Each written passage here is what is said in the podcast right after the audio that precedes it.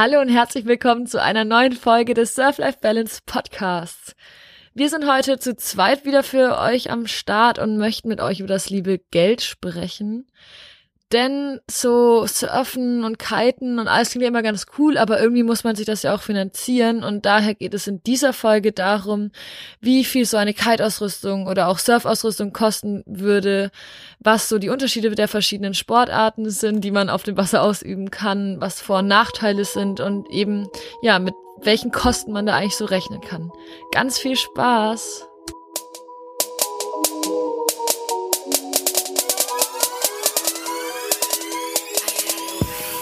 Also stellen wir uns vor, du bist jetzt ein angefixter Mensch, der unbedingt surfen lernen will. Und dann merkst du, auch wenn wir das letztens vorgetragen haben, es gibt ja nicht nur Kitesurfen und auch andere Sportarten. Und jetzt möchtest du einfach mal wissen, ey, was kommen da eigentlich für Kosten auf mich zu? Was brauche ich an Ausrüstung? Was sind da die Unterschiede? Und ja, mit was für Geldern oder mit Investitionen muss ich da eigentlich am Anfang rechnen? Dafür sind wir heute da, um das mal ein bisschen aufzudröseln quasi. Und ähm, ja, wir fangen trotzdem wieder mit unserer äh, Lieblingssportart an, dem Kitesurfen und berichten euch aber auch noch was über Windsurfen, Wellenreiten und Wakeboarden. Also zunächst einmal brauchen besonders wir in Deutschland äh, für alle diese Sportarten meistens oder sehr oft im Jahr auch mal einen Neoprenanzug.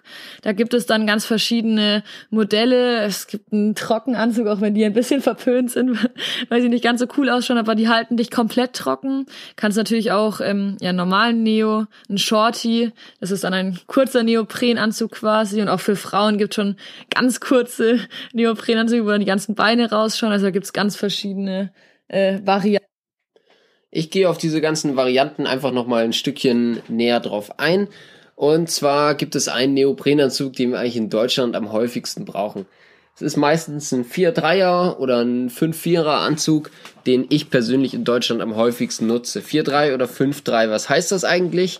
Das bedeutet einfach die Materialdicke oder die Materialstärke des Neoprens. Je dünner ein Anzug, desto weniger wärmt er natürlich. Könnt ihr euch vorstellen, wie bei jeder Winterjacke, die auch anzieht. Je dicker die Jacke, desto wärmer ist das Ganze meistens. Ähm, Shorty brauche ich persönlich in Deutschland wirklich sehr, sehr wenig und die paar Tage, wo ich den gebrauchen könnte in Deutschland, äh, da ziehe ich trotzdem meinen langen Anzug an und äh, lege mich dann einfach mal ein, zweimal öfter ins Wasser, um mich abzukühlen. Das ist dann auch immer ganz nett. Ähm, das heißt, da kann ich schon mal etwas Geld sparen und brauche jetzt nicht wirklich für jede Temperatur einen Anzug, sondern ich kann wirklich mit einem 5-4er Anzug von Ostern bis Ende Oktober problemlos fahren. Dann kann ich das Ganze natürlich noch ein bisschen upgraden und mir so Unterzieher zulegen, eine Neoprenhaube, Handschuhe, Socken und Schuhe. Und dann kann ich teilweise mit so einem Neoprenanzug auch im, den kompletten Winter durchfahren. Hat natürlich den Nachteil, je mehr ich anziehe, desto weniger bin ich äh, ja bewegungsfähig, beziehungsweise meine Bewegungsfreiheit ist da deutlich eingeschränkt. Und ähm, im Winter sollte man sowieso nur aufs Wasser gehen, wenn man wirklich weiß, was man tut und schon extrem fortgeschritten ist, da man dann natürlich äh, sehr, sehr schnell auskühlen kann und äh, trotz eben dicker Neoprenanzüge. Es gibt für den Winter natürlich auch noch einen Trockenanzug, aber das, äh, da bleibt man wirklich komplett trocken. Das ist auch wirklich nur für den Winter empfehlenswert, weil man sich wirklich totschwitzt da drin.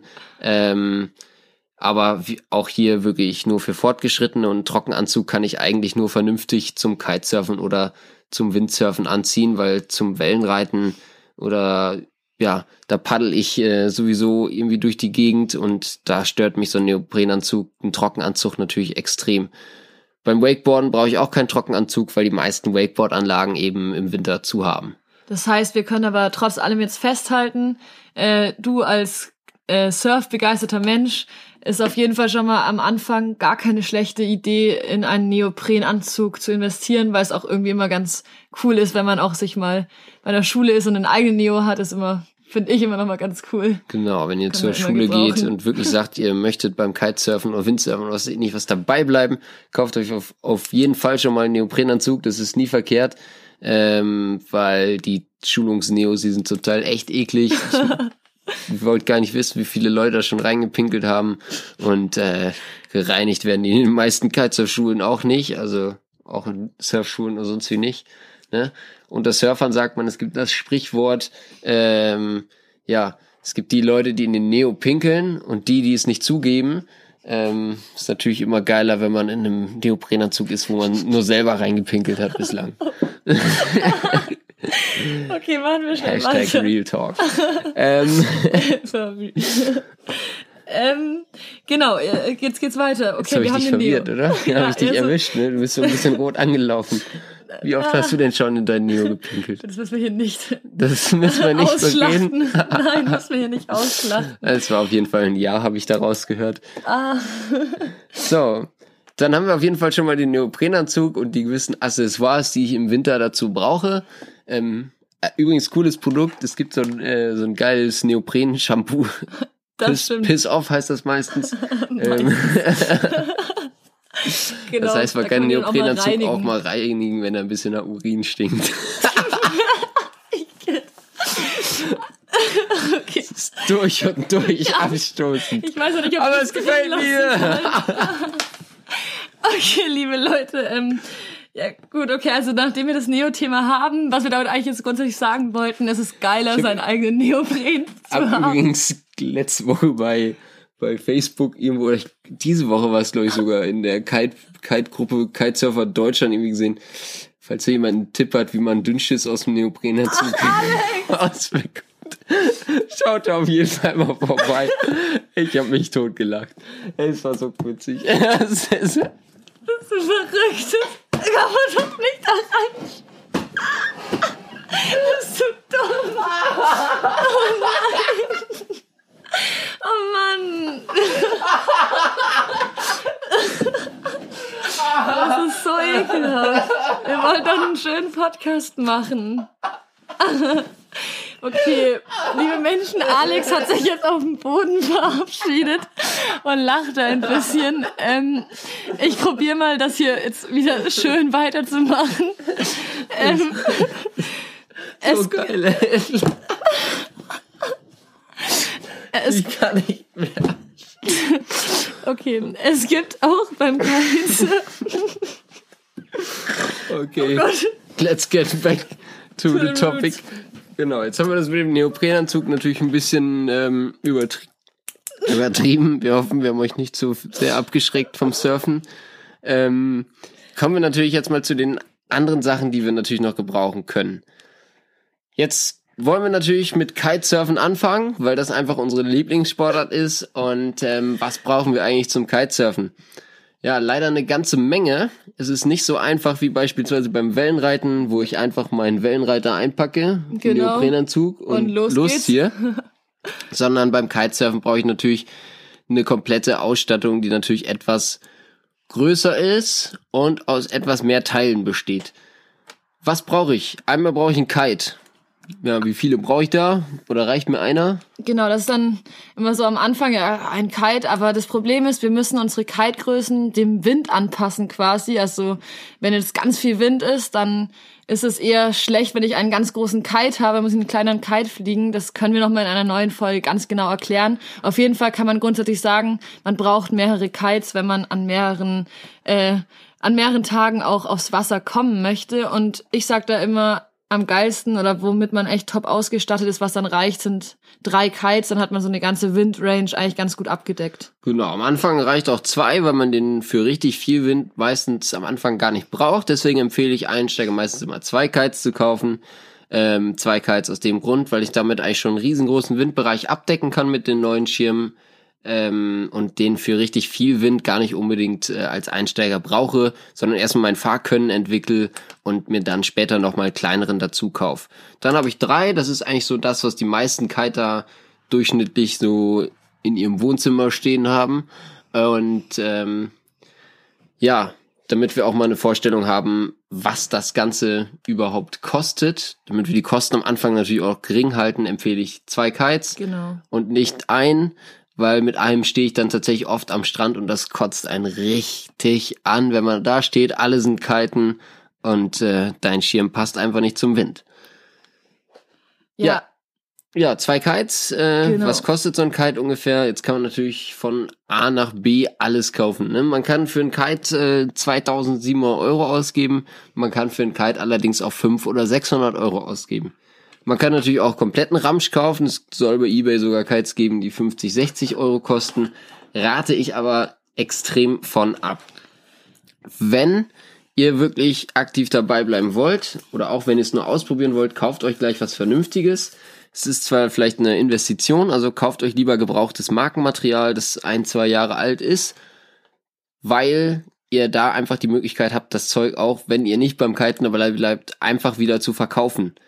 Wenn ihr euch jetzt einen billigen Ramsch kauft, dann kauft ihr A meistens Schrott oder etwas, was lebensgefährlich ist und was man dann nachher später wieder nicht verkaufen kann, es sei denn, ihr findet jemanden, der genauso dumm war wie ihr und das Zeug kauft. Genau, an der Stelle ist nämlich zu sagen, dass die Sicherheitssysteme sich in den letzten Jahren so rasant weiterentwickelt haben, dass es da wirklich nicht zu empfehlen ist, ein Kite von irgendwie 2004 oder sowas zu kaufen, weil da einfach die Sicherheitssysteme auf keinen Fall diesen Standards entsprechen, die, mit denen wir heute unterwegs sind. Und da die Kitesport ja auch noch sehr jung ist, ähm, deswegen sagt Alex da eben auch, schaut, dass ihr da keinen Ramsch kauft, damit ihr hängt da mit eurem Leben dran an dem Kite. Da sollte schon darauf geachtet werden, dass alles passt von den Security, Safety Systemen. Genau, da solltet ihr auf jeden Fall drauf achten und ich würde auch einfach keinen Kite kaufen, der älter ist als zwei, drei Jahre, weil die natürlich schon relativ stark abnutzen und je nachdem, wie oft das Ding genutzt wurde, dann möglicherweise schon relativ schnell hinüber sein kann. Also kauft euch irgendwie ein Vorjahresmodell im Auslauf oder einen günstigen Testkite oder was weiß ich nicht was. Wo kauft man sowas? Fragen sich natürlich auch viele. Da gibt's mehrere Möglichkeiten. Einmal eBay, habe ich natürlich gar keine Ahnung, wie die Verkäufer herkommen möglicherweise und äh, wie dieser Kite genutzt wurde. Und ähm, ich kaufe, habe früher immer sehr, sehr gerne Testkites gekauft von irgendwelchen Shops und sonstiges. Die sind dann natürlich günstiger und ich habe natürlich nochmal einen Ansprechpartner, wenn irgendwas mit dem Schirm mal sein sollte, dann habe ich Garantie, Gewährleistung, alles was dazugehört und ähm, stehe nicht alleine mit meinem Zeug am Strand, wenn das Ding dann doch mal kaputt ist. Das Was es noch gibt, ist oase.com. Das ist so ein Surferforum. Das finde ich eigentlich auch mal relativ praktisch. Da gibt es so eine Kleinanzeigen-Section. Ähm, da kann man auch sehr, sehr gut äh, Kites kaufen. Nur das ist dann meistens auch von Privatverkäufern. Da habt ihr dann natürlich allerdings den Nachteil, dass ihr dann eben das Ganze nicht vom Shop kauft. Nochmal ein bisschen Werbung in eigener Sache. Wir haben uns auch so ein bisschen auf den Verkauf von Gebrauchtmaterial eben spezialisiert. Das heißt, wir bieten geprüftes Gebrauchtmaterial inklusive Gewährleistung auch im Shop an. Links zu all den genannten Shops findet ihr natürlich unten in den Show Notes. Exakt. So, jetzt gehen wir mal davon aus, äh, man ist irgendwie ein junger Student. Äh, wie fängt man da am besten an, wenn man gerade nicht viel Geld hat oder irgendwie loslegen will an Kiten? Also ich kenne da, ich habe da verschiedene Kumpels. Einer, der hatte irgendwie immer nur einen neun Quadratmeter Schirm und hat jedes Mal versucht, irgendwie mit dem zu kiten, egal wie der Wind war. Ähm, ist natürlich am Anfang, wenn man noch nicht so viel Geld hat, wahrscheinlich die, das erste Mittel, aber mit was, also jetzt einmal noch zusammengefasst, mit welchem Geld muss ich rechnen, wenn ich jetzt mal mir den ersten, sagen wir mal, 9 Quadratmeter Schirm kaufen will? Ja, ich muss äh, ja den ersten 9 Quadratmeter Schirm, da kann ich natürlich wieder von bis gehen. Aber ich sag einfach mal eine Gesamtsumme, sag ich mal, die man vernünftigerweise ausgeben sollte für eine komplette Kitesurf-Ausrüstung. Darin ist enthalten einmal ein Kite, zum Beispiel ein Neuner, dann noch ein zweiter Kite, Ein Zwölfer eine Bar, das heißt das Steuergerät vom Kite, womit ich den Kite dann fliegen kann und ein Board inklusive Bindung. Ähm, was ich dann zusätzlich natürlich noch brauche, ist mein Neoprenanzug und ein Trapez inklusive Safety Leash. Trapez ist das, womit ich mich nachher mit dem Kite verbinde. Das kommt natürlich nochmal dazu, aber ich, man muss schon mit gut eineinhalbtausend Euro rechnen, wenn man da was Gebrauchtes, äh, Vernünftiges haben will. Okay. Am besten gibt man noch mal einen Tacken mehr aus und dann äh, hat man wirklich was richtig Schönes, Vernünftiges. Jetzt haben wir natürlich das Problem, kennt ja jeder, man hat die Kohle dafür nicht, was mache ich denn dann? Ja, habe ich mich auch gefragt, was die Leute dann machen und dann ist es meistens so, ja, keine Ahnung, wir kaufen uns Schrott.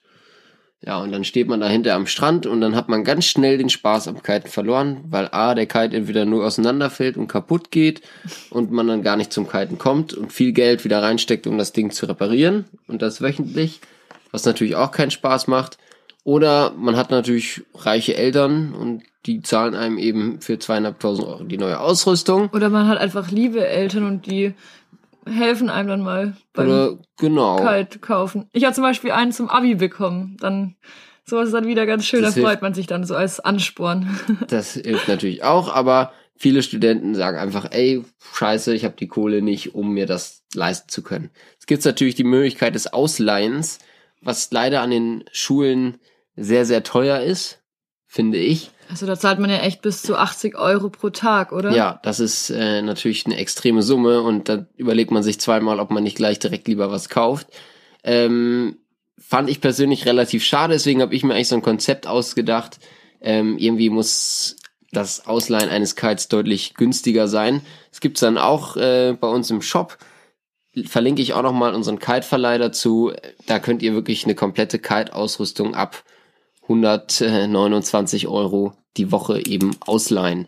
Das ist ein wirklich fairer Preis und wenn man das länger ausleiht, ist das wirklich nochmal etwas günstiger und ähm, da kann man dann echt viel Spaß haben für relativ wenig Geld.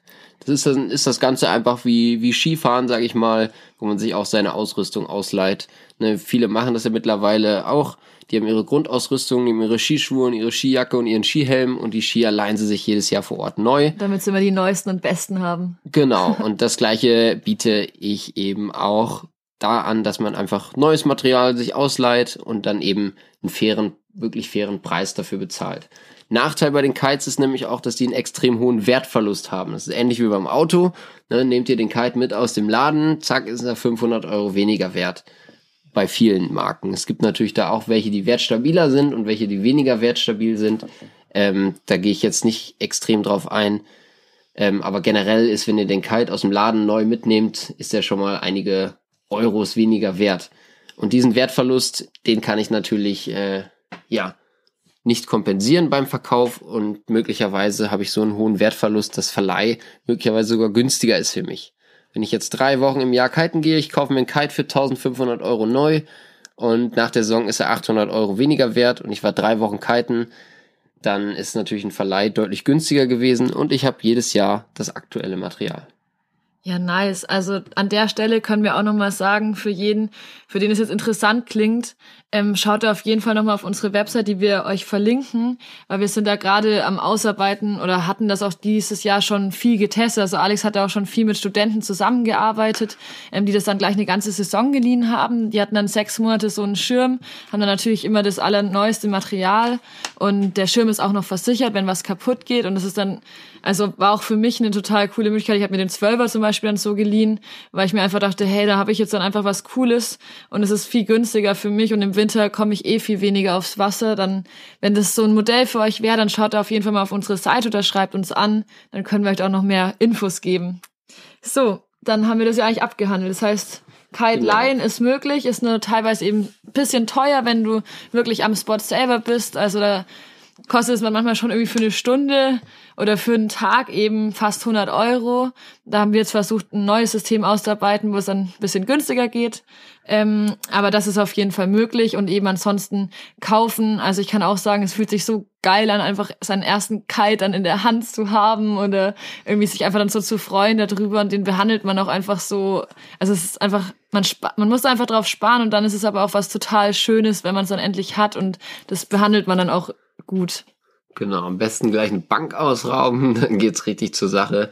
Dann äh, könnt ihr euch eine richtig geile Ausrüstung kaufen. Aber macht natürlich auch nur halb so viel Spaß, als wenn man sich das Ganze selber irgendwie verdient hat und äh, weiß, was da drin steckt. Dann weiß man das nochmal viel mehr zu schätzen. Also, kommen wir, gehen wir einfach mal ein Stückchen weiter. Genau, du in hattest Richtung vorhin ganz kurz. Wellenreiten. Nein, sag noch schnell, weil du hattest vorhin schon die, die Boards angesprochen. Sag noch mal, wenn wir beim Kitesurfen beim Board noch sind, äh, bevor wir zum Wellenreiten kommen. Genau. Das bist du doch ein bisschen fix übergegangen. Das wollte ich nochmal genauer nachhaken für all unsere Zuhörer. Und zwar ähm, beim Board, worauf muss man denn da achten? Also ich kann nur aus meiner Erfahrung sagen, ich hatte einfach nur ein billiges Ebay-Board, mit dem ich aber wirklich vier Jahre lang gefahren bin und auch zufrieden war, weil ich nichts Besseres kannte. Jetzt über Boards hatten wir auch in der letzten Folge schon gut viel geredet. Das könnt ihr euch auch echt nochmal anhören mit Lars von Schier. Aber es gibt natürlich auch andere Marken. Ja, Alex, du bist da der Fachmann. Ja, am Anfang sage ich immer, bin ich auch ganz ehrlich, da will ich jetzt nicht unbedingt was verkaufen. Ähm, sondern am Anfang ist das Brett scheißegal, es muss nur groß genug sein. Also da kann man wirklich ein fünf Jahre altes Brett kaufen, es muss groß sein und vielleicht eine vernünftige Bindung drauf haben.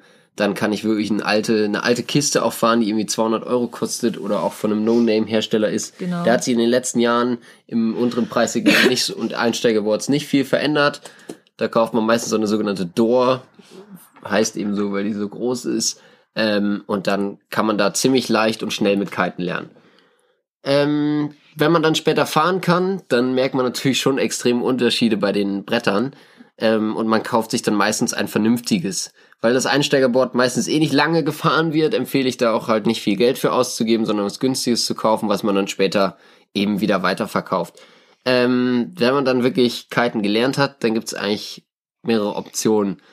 A, man kauft sich ein Serienboard, was natürlich ein bisschen teurer ist. Ne? Da muss man auch meistens irgendwie gebraucht, äh, ja, sag mal gut 350 bis 400 Euro hinlegen, wenn man da was Vernünftiges haben will. Ähm, Neupreis geht das halt ja bis an die 1000 Euro ran. Ne, so viel würde ich persönlich nie für ein Serienboard ausgeben, weil die von der, von der Qualität meiner Meinung nach nicht an das rankommen, was ein Custom-Board eben bietet. Deswegen fahre ich persönlich zum Beispiel auch die Shearboards, die fahren sehr, sehr geil und ähm, da weiß ich auch, was ich habe. Und so ein Brett, das fahre ich dann wirklich quasi mein Leben lang. Also ich habe das Board von Shear, das fahre ich jetzt, obwohl ich echt mies mit umgebe und gehe und die das echt mir zum Testen damals auch äh, gegeben hatten. Ähm, fahre ich das jetzt schon über zwei Jahre und äh, ich möchte nie wieder ein anderes Brett haben. Und da die Entwicklung da auch nicht lange voranschreiten, bin ich eigentlich immer ein persönlicher Fan davon, ey, ich hole mir was, was richtig geil ist. Und ja, bei Shear für 849 Euro bin ich eigentlich noch günstiger als ein teures Serienboard und krieg dafür einfach viel mehr geboten. Und sogar noch ein eigenes Design. Und ein eigenes Design, was natürlich auch oberhammergeil ist. genau. Ansonsten Serienboard, gutes 350, 400 Euro gebraucht. Neu meistens, mittel, mittel, mittlerer Preis ist neu eigentlich so um die 6,99. Und jetzt können wir vielleicht gleich nochmal den, die Hake schlagen, weil wir jetzt das so ein bisschen mit den anderen Wassersportarten auch verbinden wollen.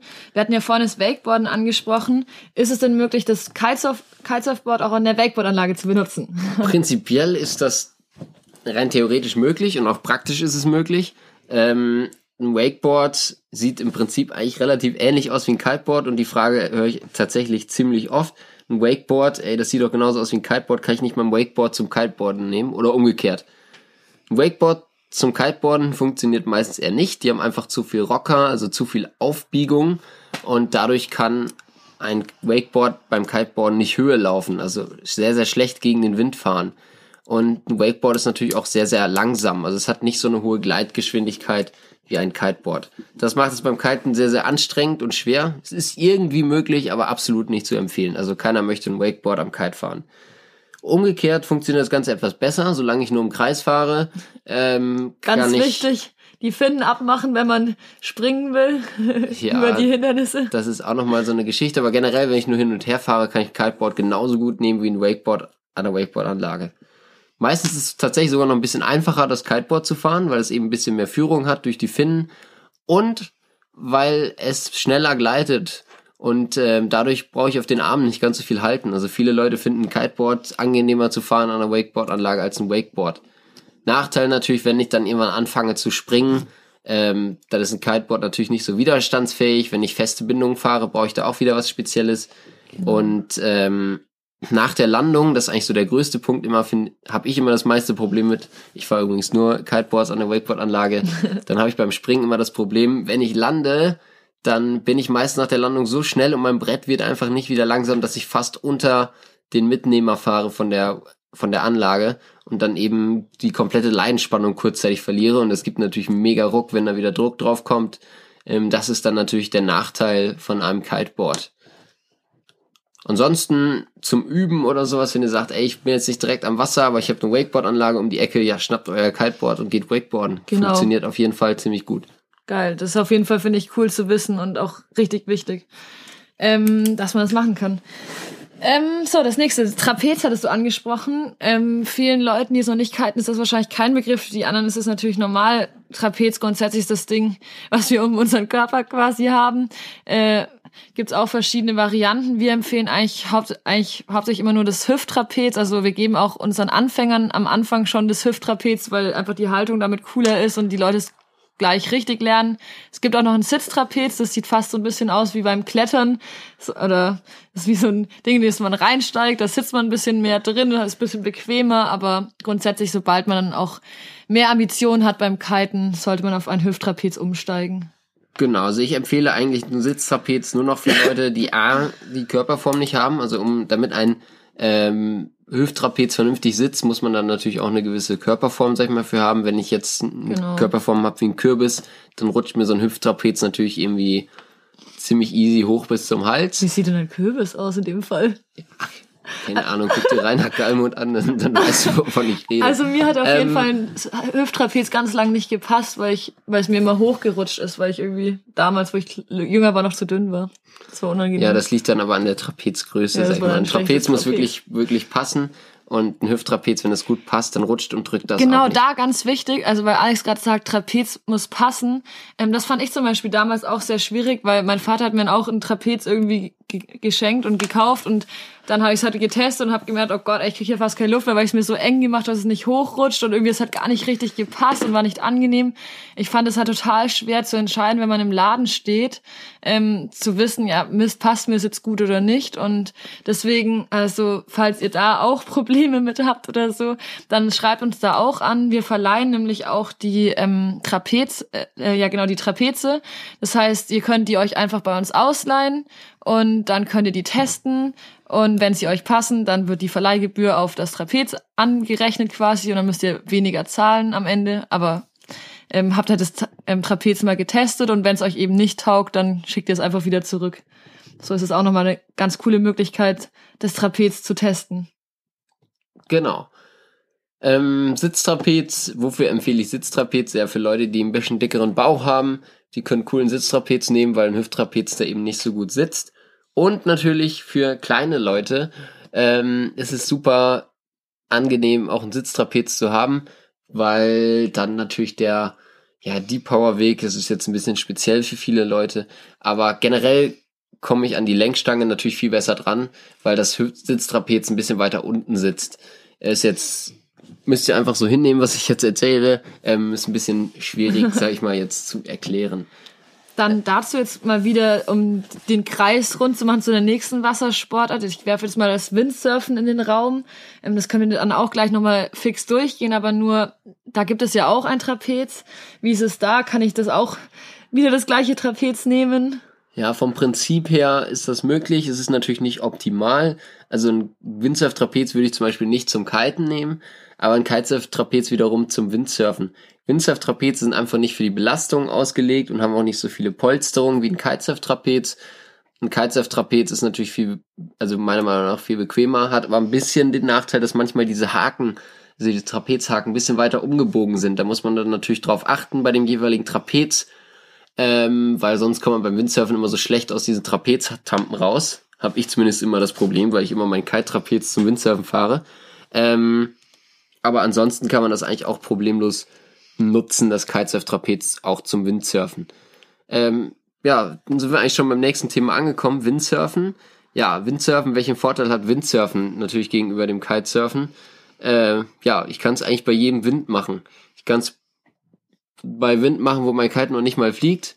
Es ist für mich dann zwar noch nicht Windsurfen, sondern es ist eher so Stehsegeln. Da kann ich mit 3 kmh über den äh, See dümpeln.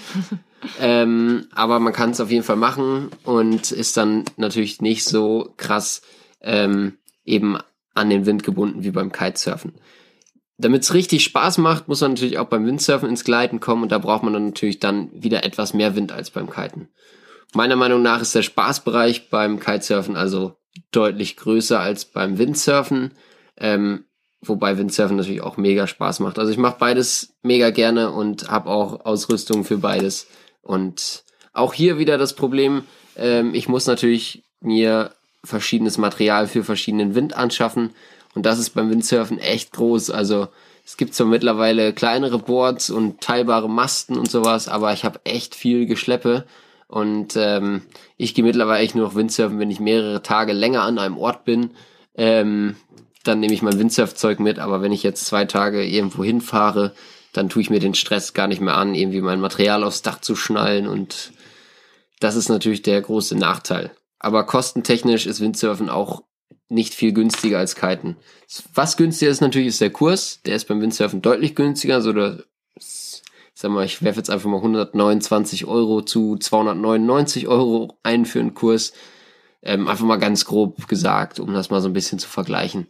Hat einfach den Grund, dass beim Kitesurfen natürlich der Lehrer viel mehr betreuen muss als äh, beim Windsurfen. Da kann man also ja viel mehr Leute. Genau, ein Lehrer kann beim Windsurfen machen. irgendwie acht oder zehn Leute gleichzeitig unterrichten, ohne dass ihm da einer abhanden kommt. Und beim Kitesurfen geht eben maximal vier Leute.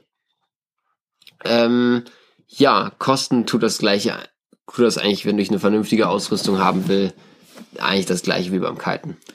Klar kann man dann noch Opas alten Schinken nehmen, der irgendwie in der Garage hängt. Ähm, aber Opas alten Schinken.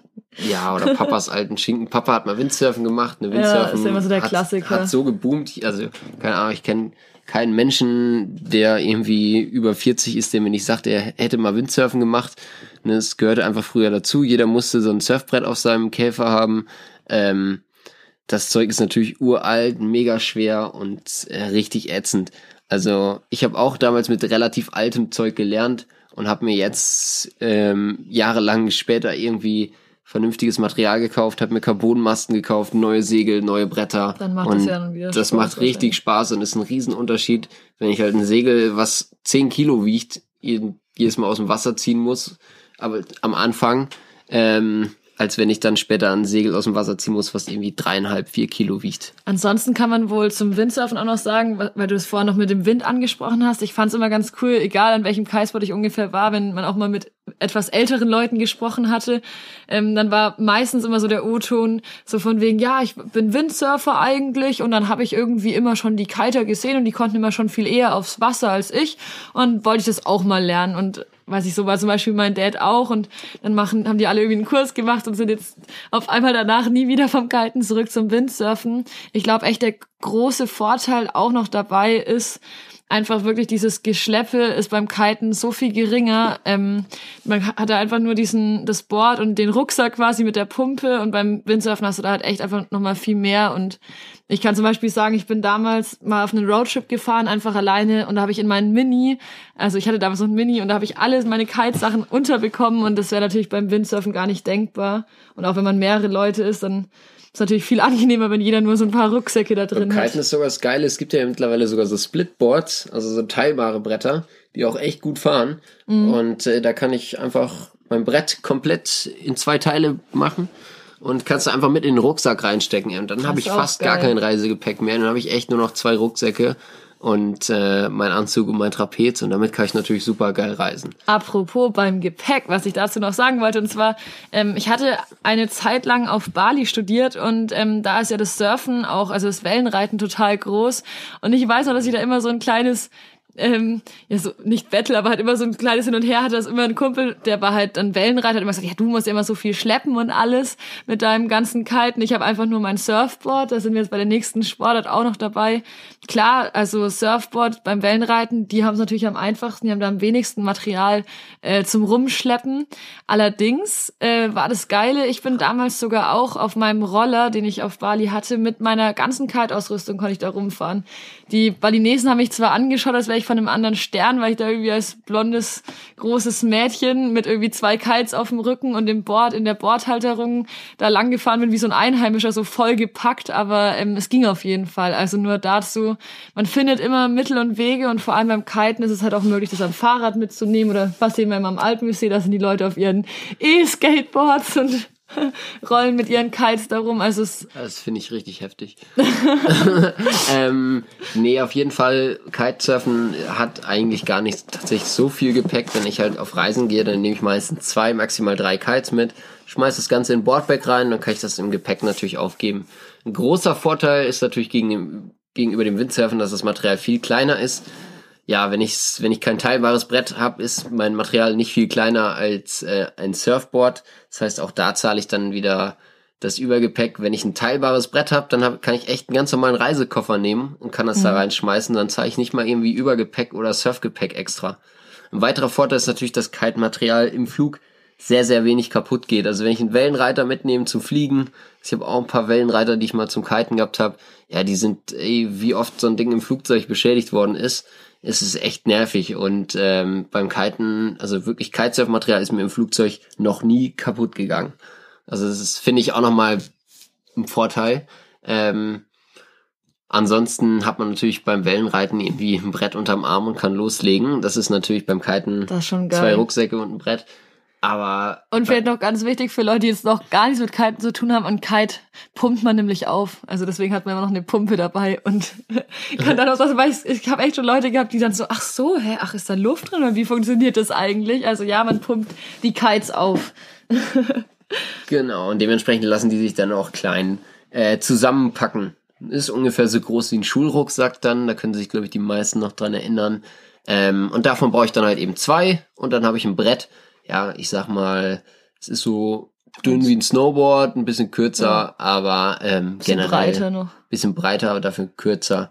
Genau. Und das passt da ganz cool in die Tasche. Ich habe zum Beispiel eine Reisetasche, die ist irgendwie, ich glaube, 150 Zentimeter lang und ähm, 60 Zentimeter breit und 45 hoch oder so. Und äh, da passt alles rein. Da schmeiße ich drei Kites rein, Brett, Neoprenanzug, Trapez und dann zack, wie ich das irgendwie 25 Kilo und dann kann ich das abgeben. Ja, genau. Also diese Taschen, die sind echt super praktisch. Also so eine habe ich mir dann auch äh, einfach Übergepäck angemeldet, so Sportgepäck. Als ich damals nach Bali geflogen bin, ähm, hatte das auch einfach mit dabei. Super easy, super cool gemacht. Ich weiß gar nicht, Aufpreis von 90 bis 100 Euro teilweise oder 120. Es gab ja da früher auch noch Leute, die haben das dann immer extra in so Golfbags verstaut, weil irgendwie Golfbags da ähm, günstiger waren. Ja, aber mittlerweile, ich glaub, mittlerweile das checken das auch so, die ja. Flug, Fluggesellschaften. Ist völlig dann. egal. Und das ist auch von Fluggesellschaft zu Fluggesellschaft abhängig. Es gibt Gesellschaften, da zahlst du nichts extra fürs Gepäck und es gibt Gesellschaften, da zahlst du 60, 70 Euro irgendwie für Hinflug und für den Rückflug auch nochmal das gleiche. Ähm, das ist dann ähm, natürlich abhängig. Dann sind wir eigentlich auch schon beim nächsten Thema Reisen. Natürlich, wenn man surft, dann will man natürlich auch öfter mal woanders hin und möchte irgendwie die Welt kennenlernen und hört immer so oder liest in dem Magazin, ey, da scheiße, ich bin am falschen Ort auf der Welt aufgewachsen. Irgendwo anders ist es wärmer und da gibt's größere Wellen besser. und da ist der Wind besser. Ist immer das Gleiche, man muss auf jeden Fall immer reisen.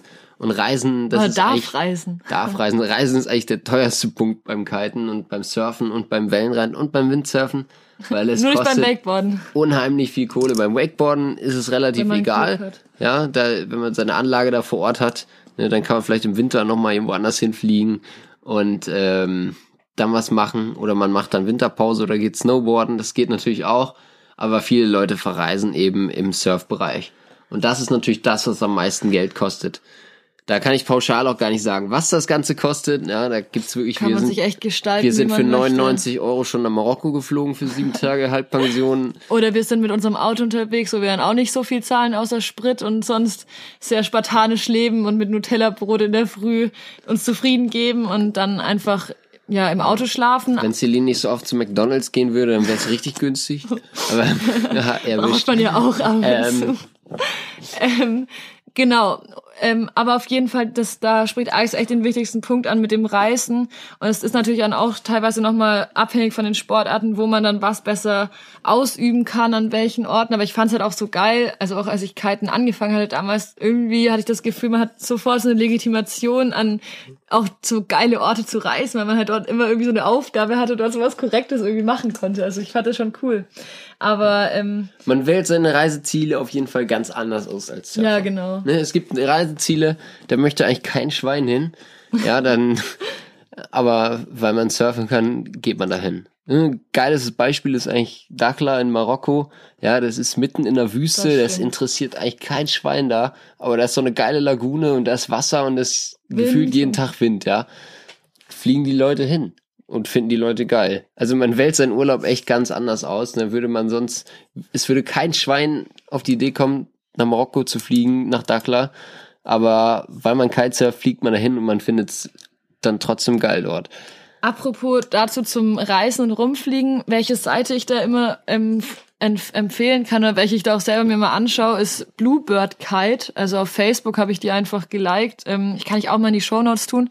Auf jeden Fall, die bieten oder die schreiben da immer wieder ähnlich wie Urlaubsguru total günstige, billige Reisen aus oder haben da immer wieder Ideen. Da habe ich letztes Jahr auch echt schon Flüge nach Tarifa gefunden für 26 Euro oder sowas. Das war auf jeden Fall krass. Also wenn man da ein bisschen hinterher ist, dann findet man auf jeden Fall auch teilweise echt günstige Schnäppchen.